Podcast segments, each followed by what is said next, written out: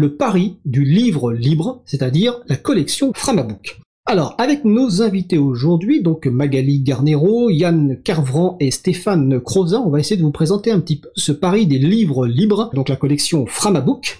Euh, Est-ce que donc je crois que je vérifie, ils sont tous là, ils sont tous là. Donc on va commencer bah, peut-être par une présentation personnelle rapide. On va commencer sans doute par Magali Garnero. A une petite phrase, Magali.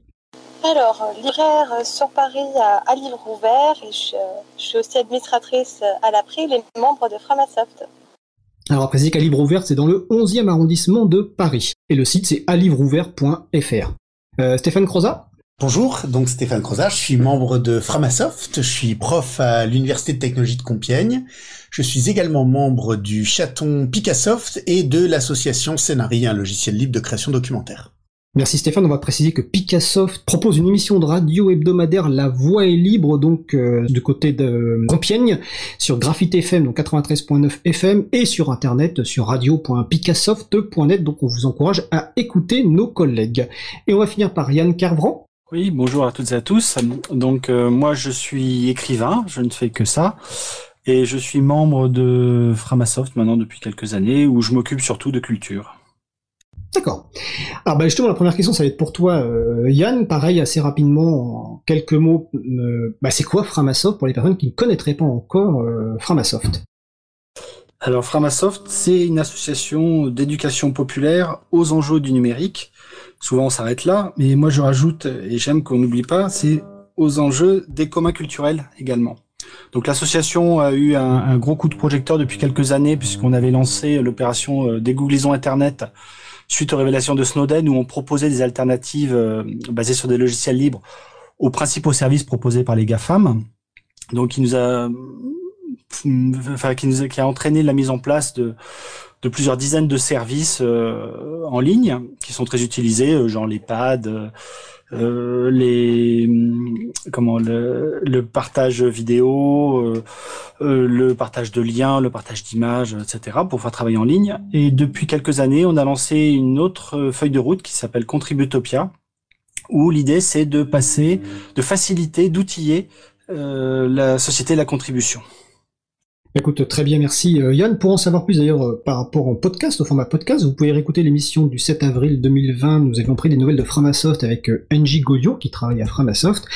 Et un peu plus ancien, nous avions Pierre-Yves Gosset, donc c'était dans l'émission du 4 juin 2019, donc les podcasts hein, sur causecommune.fm et sur april.org. Mais le sujet du jour, euh, c'est donc euh, Framabook. Euh, les Framabooks sont dits des livres libres? Parce qu'ils sont placés sous une licence qui permet aux personnes qui lisent de disposer des mêmes libertés qu'une personne utilisatrice de logiciels libres.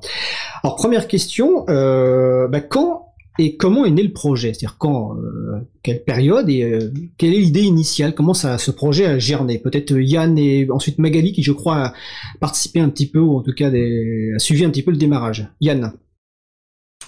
Euh, en fait, la, la, la, collection est partie. Enfin on parle de collection, mais on, moi je préfère parler de maison d'édition puisque à l'intérieur de Framabook on a plusieurs euh, plusieurs collections puisqu'on peut faire aussi bien du manuel, des essais, du roman et même de la BD, bon de la BD noir et blanc uniquement, et de la BD tout de même.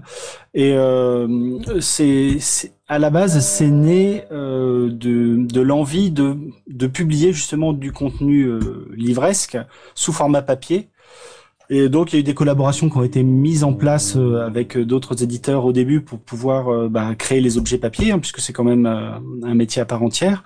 Et l'idée c'était d'assister en faisant de la curation de contenu un petit peu. Et petit à petit, je dirais, Framabook a, pris son indépendance et désormais on, fabrique nous-mêmes entre guillemets le papier, c'est-à-dire qu'on fabrique les fichiers qui permettent d'imprimer le papier et on se sert d'un prestataire extérieur pour faire l'impression à la demande, pour pouvoir diffuser le, le, les versions papier en plus des versions électroniques qui sont sur le site. D'accord, c'était en quelle année le, démarrage à peu près? Euh, c'est alors moi j'étais pas encore donc je crois c'est 2006 2007 quelque chose comme ça vraiment pour les, les tout débuts. D'accord. Magali pourra confirmer. Alors justement Magali Garnero, toi qui, qui étais au démarrage, en tout cas tu as, tu as vu le démarrage notamment de ton côté euh, libraire aussi. Alors au tout début, c'était en 2006, ça a été les premiers euh, Framabook mais avec un autre éditeur. Et c'est qu'en 2011 qu'on est vraiment devenu éditeur papier, où on a commencé à diffuser des livres qui pouvaient être d'autre part téléchargés gratuitement en PDF ou en EPUB. D'accord. Donc à partir de 2011, donc Framasoft est devenu une maison d'édition de livres libres. Donc on va y revenir un, petit peu sur, euh, dans les détails. Euh, bah, le premier point, euh, c'est quand j'ai lu l'introduction que j'ai trouvé sur le site, donc donner les, les mêmes libertés qu'une personne utilisatrice de logiciels libres. Les personnes utilisatrices de logiciels libres se réfèrent à des licences de logiciels libres qui sont bien bien connues. Hein. Et dans le monde, euh, on va dire du contenu euh, non logiciel, bah, il y a d'autres licences, type licence libre, Creative Commons avec leurs différentes euh, variantes.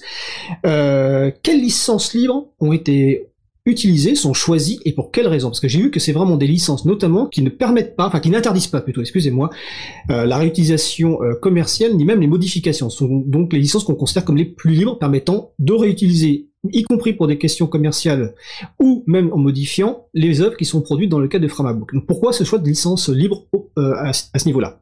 Euh, Yann, peut-être?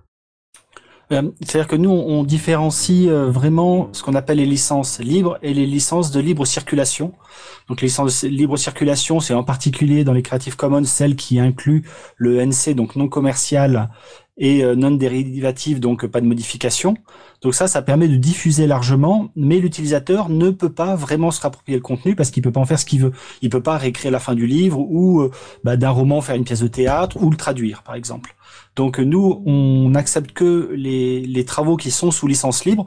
Donc euh, tu as évoqué la licence art libre. Donc dans les Creative Commons, euh, il y a la CC BY, CC BY SA. Il y a la CC 0, hein, le domaine public volontaire aussi.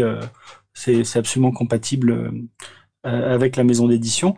Donc parce qu'on veut garantir justement, comme tu le disais, euh, aux utilisateurs les, les, les, mêmes droits que des utilisateurs de logiciels libres, c'est-à-dire que les gens puissent utiliser le contenu pour en faire ce qu'ils ont envie d'un point de vue culturel. Donc on essaie de fournir également ce qui pourrait être des sources c'est-à-dire qu'on donne les, les fichiers euh, LaTeX qui nous permettent de générer en particulier le PDF. Euh, et puis bon, on est certains auteurs, euh, dont moi, moi je donne carrément mes, fichiers Markdown, qui sont les fichiers texte les plus simples qui soient, pour que les gens puissent les, les remanipuler facilement. Je crois que Stéphane fait également la même chose. Donc voilà, il y a quelques auteurs, il y a J également qui fait les BD, qui essaie de mettre à disposition le maximum de sources pour que les gens puissent ensuite créer à partir de la matière culturelle qu'on a proposée. Ouais, c'est-à-dire que ce qui, ce qui est mis à disposition n'est pas simplement le produit fini, que ce soit en format PDF ou EPUB pour des liseuses, mais c'est le format source original. Donc on va rappeler, bon, LaTeX, c'est un langage et un système de composition de documents. Markdown, c'est un formatage de documents, mais c'est des choses qui sont textuelles et assez simples, enfin assez simples, qu'on peut apprendre et en tout cas qui permettent de, de, modifier. Et je vais préciser que sur les choix des licences libres par rapport aux licences libre diffusion, euh, dans l'émission Libre à on a fait exactement le, même choix. Donc on a le même type de licence qui pour les musiques, donc des licences euh, CC BY, CC BY ça, ou la licence art libre, euh, qui est née en France, je le rappelle, de peut-être en 2010 ou en 2011, mais je dis peut-être des, euh, des bêtises. Stéphane, donc toi Stéphane Croza, tu, tu, fais pas partie de, de, de Framabook, mais tu es tu es auteur, donc tu l'as dit tout à l'heure, tu es enseignant-chercheur et enseignant-chercheur donc l'université de technologie de Compiègne, et par ailleurs donc tu écris aussi des livres. Ça nous permet d'aborder la, euh, la, politique éditoriale un petit peu euh, de, de Framabook, donc euh, Yann va la détailler, mais toi en tant qu'auteur qui d'un coup écrit un livre, et évidemment tu nous expliqueras le titre du livre et le, sujet, pourquoi avoir choisi la maison d'édition Framabook et pas avoir une, une maison d'édition autre?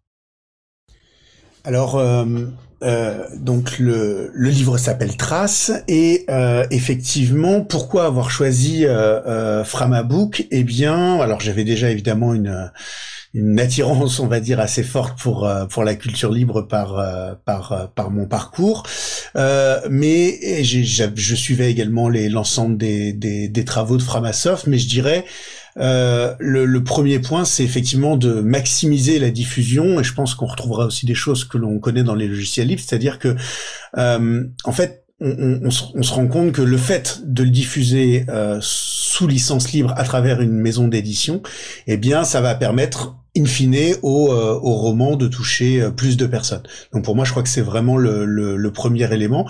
Euh, ce que je savais pas à l'époque et ce que j'ai découvert depuis, je sais pas, on pourra l'approfondir un petit peu, mais c'est aussi du coup ça ferait un autre argument, c'est que en fait le, le droit d'auteur, on peut considérer qu'il ne fonctionne pas aujourd'hui en, en, termes économiques, c'est-à-dire que de toute façon, il ne permet pas de rémunérer ou permet extrêmement mal de rémunérer les, les, les gens qui produisent du contenu. Donc d'une certaine façon, il n'y a rien à perdre pour ceux qui pensent que l'on pourrait perdre avec une licence libre, et il y a tout à gagner en termes de diffusion. D'accord, on va parler euh, du modèle économique. Euh... Alors, remarquons, on peut en parler tout de suite, on est, on est en mode de discussion. Euh, dans la... On va comme finir un petit peu sur la politique éditoriale, parce que toi, tu, donc, tu nous as expliqué pourquoi tu t'es dit, finalement, tu n'as rien à perdre, tu as quelque part beaucoup de choses à gagner en, proposant ton livre côté Framabook. Euh, mais ton livre Trace, c'est pas un livre euh, qui parle de logiciels libres directement, si je me souviens bien, ni de culture libre. C'est un livre euh, d'anticipation, on peut dire, c'est ça? Oui, tout à fait. Donc à ce moment-là, côté Framabook, euh, donc plutôt Yann et Magali, comment se fait le choix des livres que vous que vous allez choisir d'éditer? C'est-à-dire qu'est-ce que est-ce que par exemple vous proposez, est-ce que vous avez une catégorie de livres que vous avez que vous avez envie, une thématique, des thématiques? Est-ce que vous proposez par exemple des livres en cherchant des auteurs, ou est-ce que quand les gens vous contactent, ben vous fixez par rapport à, la, à une politique éditoriale que vous auriez fixée. Donc, est-ce qu'il y a une politique éditoriale vraiment euh, fixée au, niveau des Framabook où finalement beaucoup de choses peuvent être euh, faites? Le cœur. Le coup de cœur. Le coup de cœur. Ça, c'est le libraire qui parle de ça. En fait, la plupart des livres euh, sont, c'est des auteurs qui vont être en contact avec des bénévoles. Donc, c'est vraiment que des bénévoles du côté de Framasoft. Donc, si un bénévole a un coup de cœur pour un livre, il va accompagner l'auteur jusqu'à la publication. D'accord. Mais euh, Yann, est-ce qu'il y a euh, là c'est le coup de cœur effectivement, donc mais est-ce qu'il y a quand même des, limites ou est-ce que finalement tout à l'heure tu parlais de bande dessinée, donc finalement tout livre peut être édité par un Framabook à partir du moment où finalement euh, ça doit correspondre à un coup de cœur par rapport sans doute, est-ce que vous avez un comité éditorial, je ne sais pas, et ça doit évidemment être sous licence libre. Oui, oui. Alors, euh, le... effectivement, c'est important de le dire. Euh, donc, c'est une, une, partie de Framasoft. Il n'y a que des bénévoles. Hein, il n'y a pas de, de salariés qui s'occupent de, des éditions Framabook.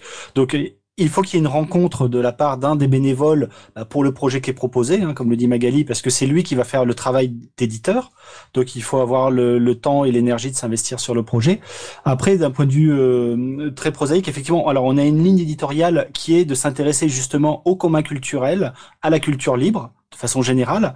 Donc c'est très plastique comme définition de l'éditorial, c'est-à-dire qu'on a envie que les, les gens qui viennent proposer des livres, soit réfléchir sur des problématiques qui gravitent autour des questions des communs culturels et du libre, ou qui ce soit des ouvrages techniques sur des logiciels libres par exemple. Si c'est de, de de la fiction, bah, qu'il y une réflexion sur la forme ou sur le fond de la part de l'auteur qui concerne quand même le libre.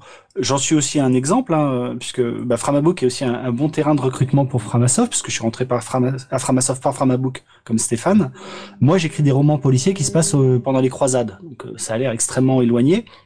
Sauf que j'avais été publié chez un éditeur traditionnel. Euh, j'avais deux, romans déjà publiés et je voulais récupérer les droits de mes romans pour les mettre sous licence libre. Et j'avais envie de le faire avec un éditeur, parce que je pense comme Stéphane que c'est important de travailler avec un éditeur euh, quand on est quand on est auteur, on est un petit peu né dans le guidon, on est un petit peu tout seul. Et donc, euh, bah, je cherchais quelqu'un qui puisse m'assister. C'est là où j'ai rencontré euh, donc Framabook.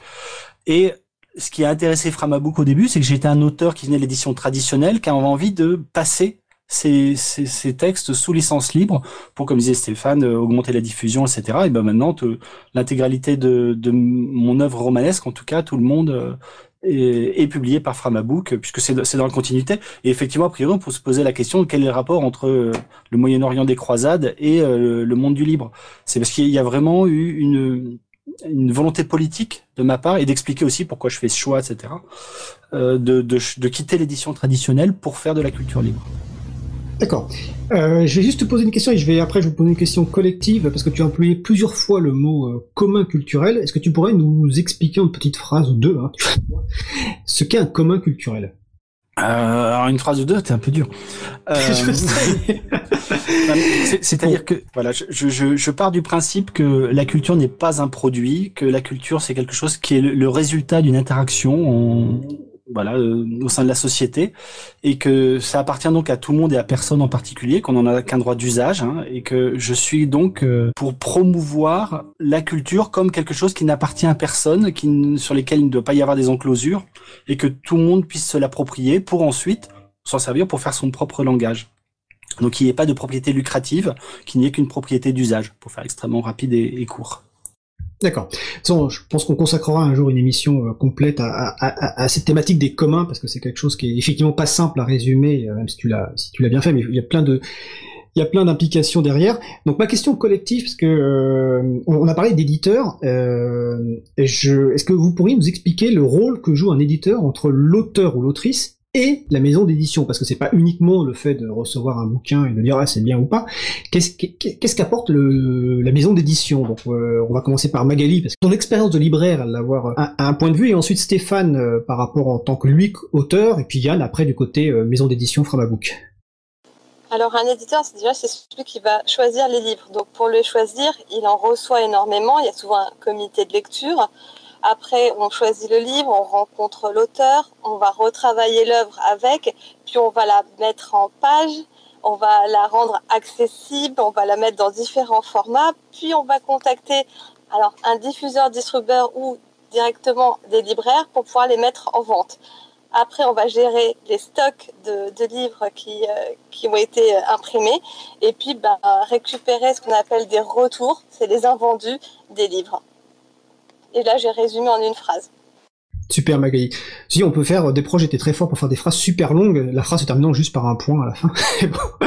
Stéphane, toi, dans ton expérience justement avec le, ton processus éditorial, euh, avec qui as-tu été en contact côté Framabook et comment ça s'est passé? Euh, donc le, mon, mon éditeur, moi, c'était euh, Goofy. Euh, donc je vais, euh, je vais, je vais y revenir euh, un, un, petit peu. Je me, je me, permets juste de revenir sur la, la question que tu as posée avant, qui est directement en lien dans les, dans les hum, critères en fait pour pour éditer un livre chez Framabook. Il y a le fait de rechercher un éditeur. Ça c'est quelque chose que j'ai que j'ai aussi vu chemin faisant. C'est qu'en fait il y a pas mal de gens qui, qui ont juste envie quelque part d'avoir une un petit peu une caisse de résonance ou d'avoir un livre qui qui est qui est diffusé. Et ce qu'on m'a dit dès le début, et on va voir que c'est la vraie valeur ajoutée, c'est qu'en fait l'enjeu c'est aussi de rechercher eh bien euh, un regard critique, une volonté de euh, de voir en fait son travail modifié, amélioré, etc. Donc ça c'est vraiment un, point super important. Il y a cette volonté de rentrer dans un processus éditorial et pas juste en quelque sorte de faire valoir euh, son écriture. Donc par rapport à mon expérience, bah, je, vous, en touche deux mots justement avec avec Goofy. Euh, en fait, ça, ça a commencé hein, quand j'ai euh, quand j'ai pris contact avec euh, avec Framabook. Donc, faut envoyer euh, un petit projet de une ou deux pages qui décrit un peu l'ouvrage. En plus de ce qu'on a écrit, pour moi, c'était c'était une première version.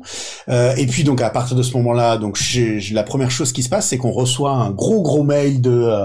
alors moi, c'était Christophe Mazuti qui me l'avait envoyé, qui reprend en fait la synthèse de plusieurs lectures. Donc, ça veut dire que j'avais déjà été lu par, bah, je sais pas exactement par qui, mais par par 4-5 personnes. Il y avait Yann dans le lot, je, je, je, crois me souvenir. Euh, et puis euh, ensuite, donc euh, Christophe euh, m'avait donné, enfin voilà, avait pas mal insisté justement sur ce que je viens de dire, c'est-à-dire le fait d'accepter euh, la critique des modifications et de rentrer dans un processus éditorial. Et ensuite, eh bien, euh, je suis rentré dans un cycle euh, infernal ou vertueux euh, avec Goofy, et en fait, bah, ça c'était des échanges quasiment tous les jours, hein, tous les deux trois jours, on s'envoyait des mails. J'ai envoyé des versions, il me renvoyait des, propositions de correction, je renvoyais des choses, etc., etc. Donc le travail de l'éditeur, pour moi, là, concrètement, ça a été à peu près 30% d'ajouts euh, à ce que j'avais envoyé. Ça a été des modifications euh, assez euh, importantes au sens où, bah voilà, des personnages qui ont été améliorés, des trames qui ont été un peu mieux ciselées, etc., etc. Et donc, et c'est là-dessus que je conclus. Pour moi, c'est du coup, il y a un vrai, vrai boulot d'éditeur. C'est-à-dire qu'à la fin, je pense que ce que j'ai publié est bien mieux que, que ce que j'ai envoyé au début. Bah super, je vais laisser Yann finir sur la partie rôle de l'édition, ensuite on fera une pause musicale et après la pause on verra un petit peu sur les aspects économiques. Donc Yann, sur ce rôle d'éditeur, est-ce que tu veux ajouter quelque chose? Oui, juste un détail. Euh, euh, c'est les gens ont tendance à prendre euh, Framabook pour l'éditeur du libre, mais on est un éditeur de libre. C'est-à-dire qu'on fait du libre, mais a malheureusement il y a presque que nous, mais il y en a d'autres qui le font. Voilà, on n'a pas vocation à publier tout ce qui est sous licence libre. On, on essaye vraiment de d'accompagner, comme le, disait Stéphane, et comme ça repose que sur les énergies bénévoles, bah parfois euh, il y en a pas beaucoup, et donc du coup on, peut, on, refuse quand même énormément de projets parce que comme je disais, il faut qu'il y ait un éditeur qui se propose, même si le livre nous a l'air intéressant. En ce moment, on est en train de discuter sur un projet qui nous a été proposé.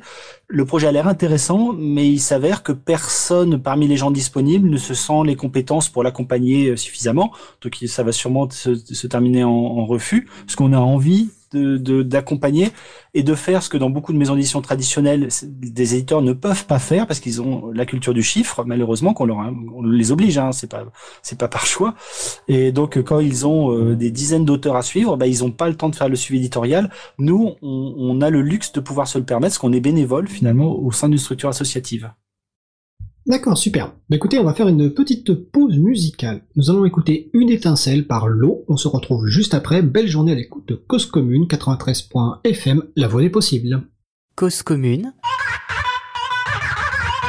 93.1 N'en aie pas peur d'être celle qui fait des étincelles, étincelle qui t'a déçu.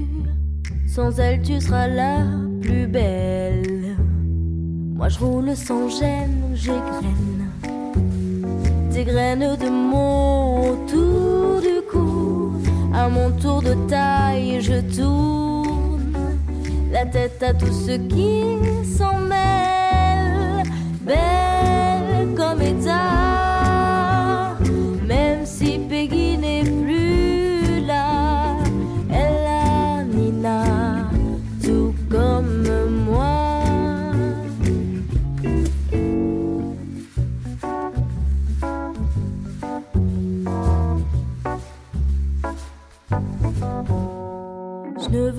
être une madone qu'on enferme dans l'oubli veux qu'on me chante comme fredonne jusqu'à l'insomnie. Ils seront tous à mes pieds, la tête tour à tour noyée. Je veux pas qu'on m'enterre sur terre avec mes étoiles, j'espère.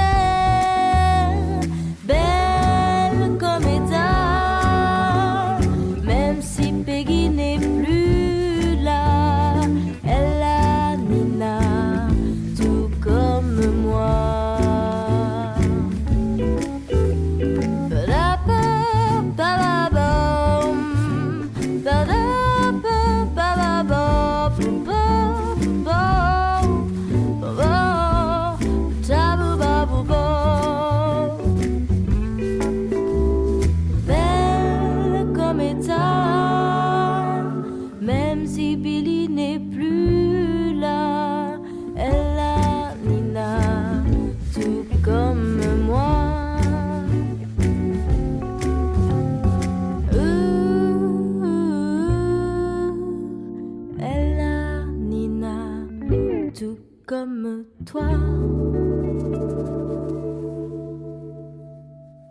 venons d'écouter Une étincelle par l'eau, disponible sous licence libre Creative Commons partage dans les mêmes conditions, CC BY SA, vous retrouverez les références sur le site de l'April, april.org et sur le site de la radio causecommune.fm. Vous écoutez toujours l'émission Libre à vous sur Radio Cause Commune, la voix des possibles 93.1 FM en Ile-de-France et partout dans le monde sur le site causecommune.fm. Donc nous allons poursuivre notre discussion sur le pari du livre libre, donc avec la collection Framabook, avec nos invités, donc Stéphane Croza, Magali Garnero, Yann Carvran. Euh, donc juste avant la pause musicale, nous parlions un petit peu donc euh, du rôle de, la maison d'édition et de la personne qui accompagne euh, l'auteur ou l'autrice pour arriver à, produire un livre. Et en tout début d'émission, on a évoqué très rapidement la notion de droit d'auteur et autres, mais on va y revenir un petit peu parce que j'ai lu donc sur le site, je crois, le pari du livre libre, c'est non seulement réussir à créer une collection de qualité, mais aussi arriver à rendre le modèle économique viable. Bah déjà, donc première question toute simple, c'est quoi le modèle économique de la maison d'édition euh, Framabook Donc peut-être que Yann veut commencer. Alors c'est très simple. Euh, pour l'instant, on, ne cherche pas à hum, générer de l'argent avec la structure euh, de la maison d'édition, parce qu'on a la chance de faire partie d'une association qui est financée par le don. Donc euh, on ne cherche pas la rentabilité sur chacun des titres, ce qui nous permet de passer du temps puisqu'on est on est des, bénévoles. On n'a pas de centre salarié non plus qui est affecté sur le projet. Et donc l'idée c'était d'arriver à trouver des outils qui soient pratiques, efficaces, pertinents euh, le problème, c'est que on a un peu tout testé et ça change absolument régulièrement. Et on, aurait aimé, dans l'absolu, pouvoir proposer des sets d'outils qui puissent servir à des petits éditeurs, par exemple, des petits éditeurs indépendants. Mais euh, finalement, on se rend compte que les, pipelines de production sont tellement spécifiques selon les individus, les besoins, les auteurs, les autrices, que on a été obligé régulièrement de modifier en fonction des contributeurs, des contributrices, parce qu'il y en a qui sont à l'aise avec l'informatique, d'autres qui ne le sont pas. Et donc du coup, on n'a pas vraiment réussi euh, justement cet aspect-là euh, de l'envie qu'il y avait. Et donc je pense que finalement on, est en train d'assumer ça et de se dire qu'on est plus une maison d'édition d'expérimentation, de tests, de propositions et de profiter du, statut associatif pour justement expliquer que bah, on, a le luxe de pouvoir tester des choses qui peut-être ne fonctionneront pas, mais qui peut-être déboucheront sur des possibilités qui pourront être offertes à d'autres, puisque bien sûr tout est toujours diffusé de, de façon transparente et ouverte. D'accord, donc ça c'est le point de vue, on va dire, de la maison d'édition. Euh, du point de vue de, l'auteur ou l'autrice, donc toi Yann, tu es hoster, mais on va commencer par, euh, par Stéphane. Je crois, je crois me souvenir, Stéphane, alors je sais plus quelle expression tu as employée tout à l'heure quand tu parlais des, des droits d'auteur, je sais plus, mais tu vas la retrouver sans doute. Euh, tu, tu n'avais pas l'air de d'y croire beaucoup, et notamment donc la question sur est-ce que, alors d'ailleurs ça va, ça me venir une question. Attendez, je prends mes notes parce qu'en préparant l'émission, j'ai reçu des propositions de questions. Il y en a une qui est en lien avec le sujet donc euh, du modèle économique et de la rémunération. Notamment, c'est bah, comment est gérée la question donc euh, des, des droits d'auteur là dans, dans, le terme juridique et notamment s'ils sont euh, s'il y a plusieurs personnes être intervenues sur le livre mais avec un travail inégal. Donc déjà première question, Stéphane, comment toi tu au niveau de la gestion des droits d'auteur, comment ça se passe? Et question plus générale, s'il y a plusieurs personnes qui interviennent sur un livre, comment se passe la, la gestion des droits d'auteur? Donc c'est une question qu'on a reçue avant, en préparation de l'émission. Stéphane Croza. Alors, euh, concernant les, droits d'auteur, est ce que j'ai dû te dire tout à l'heure, c'était que ça marchait pas. Hein. Enfin, en gros. Oui, je crois un truc comme ça. en gros, aujourd'hui, il y a, y, a, y a un principe de départ qui est que c'est censé protéger les gens qui créent pour ensuite euh, amener à les rémunérer. Mais euh, c'est pas, pas le sujet de cette émission d'approfondir ça, mais en fait on se rend compte que dans à peu près euh, tous les domaines, que ce soit, c'est particulièrement vrai en littérature, mais que ce soit également dans la musique, etc. Mais en fait il y a quelques stars qui en vivent, et puis une grande grande majorité des gens qui qui ne touchent presque rien. Il y a Yann pourra nous, nous redonner ça ou peut-être Magali plus en détail, mais je crois que les revenus moyens d'un auteur c'est c'est 100 euros ou 200 euros par par par an de droits d'auteur. Euh, alors de ce point de vue-là, Framabook ne fait pas mieux du tout. euh, donc du coup, en fait, le, le, le modèle de rémunération, eh bien aujourd'hui, euh, euh, il, euh, il, ne, il, ne, fonctionne pas. Hein. Il n'y a, a, aucun auteur chez, chez, il y a aucun auteur chez, chez Framabook euh, qui est en mesure de, de, gagner sa vie avec ça. Mais en revanche, eh bien, l'idée c'est justement d'aller explorer des, comme le disait Yann, des, des, des choses. Parmi ces choses, il pourrait y avoir effectivement le fait de, de, financer en quelque sorte a priori, peut-être d'explorer des, des crowdfunding. Une autre piste également que l'on a évoquée, pas, encore concrétisée, euh, mais que j'aimerais bien à nouveau euh, réactiver pour euh, mon, prochain roman, eh bien c'est des idées de coédition avec des maisons d'édition qui ont voilà qui ont disons qui ont un peu plus de, de notoriété, de la présence en librairie, pour essayer de combiner eh bien la logique de la diffusion libre, par exemple sur les versions électroniques, et essayer de trouver des modèles un petit peu plus rémunérateurs sur le papier. Avant de passer la parole à Magali, de me demander son avis sur ce sujet-là, si je me souviens bien, pour avoir euh, quand j'ai préparé l'émission, les contrats de diffusion du Framabook ne sont pas exclusifs, c'est-à-dire justement ils laissent la possibilité entière à, l'auteur ou l'autrice euh, l'entière maîtrise des modes de diffusion et donc de choisir de, générer différents contrats, enfin de traiter différents contrats avec différentes maisons d'édition. C'est bien ça dont tu parles? Exactement. Hein, donc, euh, j'aurais pu le préciser avant, mais Framabook euh, reverse donc 15% euh, de, de, des revenus des ventes des livres papier aux auteurs, ce qui est plus que les, les maisons d'édition traditionnelles.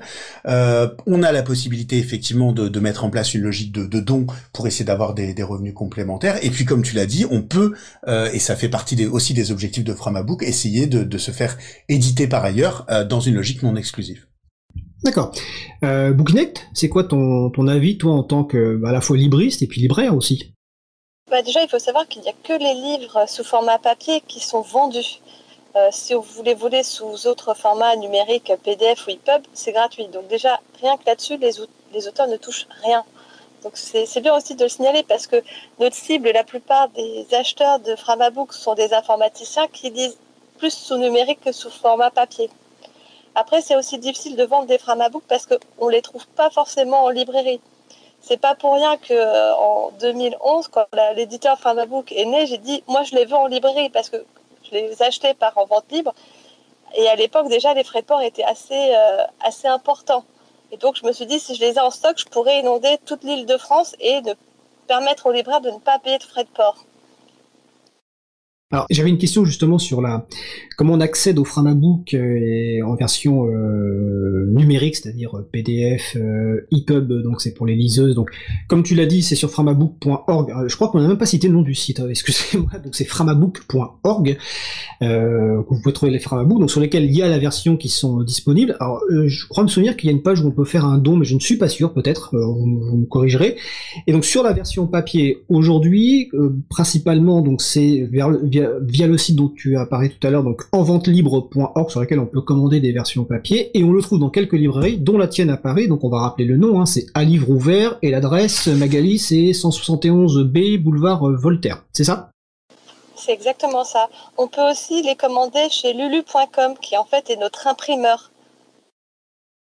D'accord, donc d'un point de vue technique, tout à l'heure, quand Yann, je crois, parlait de l'impression, alors impression allemande, je crois, si je me souviens bien, avec des prestataires, votre prestataire, donc c'est lulu.com, qui vous permet en fait que quand vous êtes sur Framabook et qu'on a une version papier ou sur en vente libre, euh, en fait c'est l'impression à et euh, c'est Lulu qui, euh, lulu.com, qui euh, imprime le, le, document et l'envoie. C'est bien ça Yann Oui, c'est ça. En fait, sur le site Framabook, vous avez des liens pour télécharger les donc les fichiers euh, de, livres électroniques, le fichier PDF, les sources LaTeX dont je parlais tout à l'heure, et un lien vers notre boutique euh, Lulu où vous pouvez commander la version papier en sachant qu'après tout, tout est pris en charge par Lulu pour le l'acheminement, enfin l'impression, l'acheminement, la livraison et tout ça, c'est le prestataire extérieur qui s'en occupe. Parce qu'en tant qu'association, on n'avait pas les moyens humains de, gérer du stock, euh, de, faire de l'impression et tout ça. Donc c'est pour ça qu'on a a préféré faire de l'impression à la demande. Alors d'accord, euh, j'ai une petite question technique là, vu que tu viens de parler de la tech, euh, donc qui est un langage, un, un, système de composition de documents. Donc dans la préparation de l'émission, j'ai reçu une, question technique sur les livres multilingues, donc dans plusieurs langues.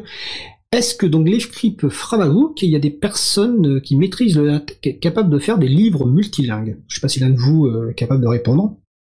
Alors euh, moi non, euh, on a des gens qui sont relativement compétents en la tech. Je pourrais pas répondre comme ça. On n'a jamais eu, été confronté au cas en tout cas, donc je je, pourrais pas. Voilà, il faudrait que la personne nous nous envoie un message par le le, biais euh, de contact.framasoft.org par le formulaire en disant pour Framabook et on pourra lui répondre parce que là à froid je je pourrais pas répondre. Par contre j'aimerais bien revenir sur la question du droit d'auteur s'il y a le temps. Alors, en fait, j'allais justement euh, parce que j'ai vu que de tes, dernières publications, donc il y a un billet de blog sur euh, Framablog, donc on mettra les références évidemment euh, sur le site de la radio euh, causecommune.fm et sur le site de l'April.org, où tu expliques ton choix pour tes dernières euh, publications. Donc justement, sur cette question du droit d'auteur, toi tu l'as dit tout à l'heure en fait, alors je sais plus quelle expression pareille tu as employée par rapport à ça. J'aimerais bien connaître ta position toi en tant que Yann Carpran et si cette position que, que tu as expliquée en préparant euh, est la position officielle de Framasoft. Enfin, ou de Framabook en tout cas. Oui, alors euh, quand on a parlé d'auteur, j'ai peut-être utilisé le mot imposture, c'est peut-être celui-là. C'est possible, oui. Et euh, oui, c'est-à-dire que je, alors ce qui pourrait paraître un petit peu déconcertant vu que je, je suis écrivain, euh, je, je, suis farouchement contre le, le droit d'auteur, qui pour moi relève justement d'une imposture intellectuelle euh, et qui pour moi infuse de façon très sournoise des, des concepts de capitalistes finalement dans la façon de voir le monde en tant qu'auteur et euh, en le faisant comme une espèce d'horizon indépassable. C'est-à-dire que si je veux pouvoir vivre de mes écrits, il faut que j'ai une vision de capitaliste. Hein. C'est pas moi qui le dis, c'est Warren Buffett. Hein. Pour lui, les écrivains sont les meilleurs capitalistes qui soient. Euh, personnellement, je cite souvent Jean Zay qui, euh, dans les années 30, a préconisé de faire une loi qui considère l'écrivain comme un, un, ouvrier, un prolétaire, dont le règlement est différé seulement, avec des contrats d'édition extrêmement stricts. Donc voilà, moi je suis farouchement contre le droit d'auteur, et donc j'ai proposé à ce que mes quatre derniers livres, qui sont sortis il y a 15 jours là, chez Framabook, bah, il n'y ait pas de contrat d'édition, parce que justement, comme ce sont des ouvrages sous licence libre, a priori, il n'y a pas besoin de contrat d'édition. Je suis pas le premier à le faire. Hein. A, David Revoy l'a fait pour une BD avec Glénat il y a déjà quelques années. Donc il n'y a pas besoin de faire de contrat d'édition pour que Framabook puisse légalement imprimer les ouvrages. Et donc vu qu'il n'y a pas de contrat d'édition, il n'y a pas besoin de me rémunérer sur les ventes que Framabook va faire, puisque moi ça me regarde pas. J'ai mis une œuvre sous licence libre et il se trouve que Framabook, qui m'a aidé à les mettre en forme, les édite aussi. C'est tout. Donc euh, l'idée c'est justement d'essayer de décorréler le revenu des gens qui essaient de faire du contenu culturel de la vente, euh, selon des principes capitalistes, euh, des supports de cette culture, en fait. Voilà, moi je, trouve que ça pose vraiment un problème de vision du monde, et donc bah, j'essaye de proposer de le décorréler. Donc le seul moyen, c'est de supprimer le droit d'auteur. Et donc j'en parlais au début, bah, peut-être de voir comment est-ce qu'on peut mettre en place des formes de mécénat euh, Stéphane en, parlait un petit peu tout à l'heure de, crowdfunding, euh, d'appel aux dons. Ça marche très très très mal en littérature, hein, d'expérience, euh, ce que j'ai pu voir. moi, j'ai un appel aux dons ouvert depuis des années. Je, je, dois gagner à peu près 12 euros par mois de dons réguliers, hein, pour vous donner un ordre d'idée. Donc ça marche extrêmement mal parce qu'on n'est pas dans pour la littérature dans le cadre d'une culture qui est facilement euh, diffusée sur les médias sociaux, etc. Donc on n'est pas du tout dans l'instantanéité. Hein. Lire un bouquin, ça prend du temps, d'en faire la critique, d'en parler, etc. Donc on est vraiment sur un temps long qui correspond pas du tout aux habitudes actuelles. Donc c'est très compliqué d'arriver à mettre en place finalement un revenu de ce type-là. Mais je trouve ça intéressant, voilà, de, de dire la, vente de livres papier ne rapporte rien à l'auteur, on essaie de trouver une autre solution, et c'est peut-être la société, c'est peut-être pas à Framabook de trouver la solution de comment me, me rémunérer, c'est peut-être à la société d'y penser. Stéphane, je vois que tu veux réagir, vas-y. Ouais, c'est juste pour rebondir sur effectivement le, ce que ce que disait Yann hein, sur le, le, la vision capitaliste, c'est-à-dire qu'à un moment, euh, on, est quand même dans un truc un peu bizarre, euh, je trouve, à la base dans dans la culture, c'est-à-dire qu'on fait on fait d'abord ça, euh, je pense pour l'immense majorité par plaisir et par envie d'être lu, écouté, vu, etc. selon selon ce que l'on fait. Et en fait, on se retrouve avec un espoir un peu absurde de se dire on fera peut-être partie des 1 pour 1000 ou des 1 pour 10 000 qui qui qui arriveront en parce qu'il y aura de la chance, etc. On peut se faire croire du, du talent, mais peu importe. et du coup, c'est quand même un, un, contrat un peu absurde quoi. On part avec juste une envie et puis on arrive avec ce, ce, ce désir de faire partie d'une d'une d'une toute toute petite élite et du coup effectivement c'est il y a il y a il y a, y a un truc assez malsain là-dedans. Alors évidemment hein, moi j'ai un j'ai un j'ai un métier, j'ai un salaire par ailleurs donc c'est assez facile de de de enfin voilà de ne pas trop se préoccuper de ça, mais comme le dit Gann, il y a vraiment un enjeu à se préoccuper mais par contre, il est vrai qu'aujourd'hui, on n'a pas les réponses. problems. Et, pour finir de répondre à ta question, euh, donc ça c'est ma position personnelle que je pousse quand même un petit peu à Framabook depuis quelques temps. Et euh, donc on a convenu de le faire là pour euh, mes bouquins qui, qui viennent de sortir. Et on, on, envisage justement de se tourner. On en a parlé en fait à l'AG en début d'année et on devait en parler lors de, du Framacan qui malheureusement à cause du Covid a été annulé. Mais l'idée ça va être certainement de systématiser ça, de le proposer pour essayer vraiment de qu'il y ait cette rupture finalement entre le fait de, de, de, de, vendre un objet physique et de le lier à la rémunération du, du créateur de contenu culturel. D'accord. Alors il nous reste même pas trois minutes. Magali, est-ce que tu voulais rajouter quelque chose sur ce point-là avant peut-être ma dernière question? Je ne crois pas, non. D'accord. Alors je précise que Yann, euh, donc je le dis sur le Framablog, détaille encore plus euh, ce qu'il vient de dire et notamment il renvoie euh, dans les exemples possibles d'inspiration aux travaux de Bernard Friot et du réseau Salaria. Donc je vous encourage en tout cas à aller lire ce billet de blog et je pense qu'on consacrera une émission sur ce thème-là qui est effectivement plus large que simplement celui qu'on aborde aujourd'hui. Donc là il va nous rester 2 minutes 30. bah, J'aurais voulu vous demander est-ce que vous avez des conseils de lecture de Framabook actuel en dehors évidemment du livre Trace de Stéphane Croza, de, des, quatre livres qui viennent d'être publié par euh, donc euh, Yann Kita, des textes courts dans l'univers Hexagora, donc et autour, si j'ai bien compris, du monde médiéval, et du fameux évidemment Framabook, guide libre association, euh, coédition April et Framasoft autour des logiciels pour le monde associatif. Que vous avez un ou deux conseils de lecture ou simplement quelque chose à rajouter en 30 secondes chacun? Allez, je me lance. Du coup, évidemment, si on donne des conseils, ça fera des, euh, ça fera des jaloux. Mais moi, j'aime beaucoup les Grisebouilles et euh, j'ai beaucoup aimé également le premier roman de euh, de Pouillot. Donc voilà, deux, deux conseils, mais ça n'exclut pas les autres. Hein. Le, le, polar de Fred Urbain, le Working Heroic Fantasy de G, etc. Ah je, le polar de Fred Urbain, c'était Vieux flic, Vieux voyou, je crois de mémoire le titre, quelque chose comme ça, j'ai beaucoup aimé. Euh, Stéphane, euh, Stéphane, Yann, est-ce que tu as un conseil de lecture ou autre chose à ajouter? Ah, dans les Framabook, moi j'ai dit lisez Pouillou, comme ça ça va peut-être le motiver à revenir à l'écriture, parce qu'il s'est arrêté, il, a, il avait promis 8 volumes et il s'est arrêté en cours. Ok, merci. Magali, tu es la dernière? Alors, euh, moi, vous m'avez cité Pouillou, vous m'avez cité euh, Fred Urbain. Du coup, je voudrais parler de Lily Bourriot, qui était une jeune autrice, qui avait un livre qui s'appelait Dormir debout, qu'on n'entend pas beaucoup euh, parler, mais qui est vraiment pas mal. Et puis, bah, les Framabook, c'est pas que des romans, hein, il y a aussi des essais.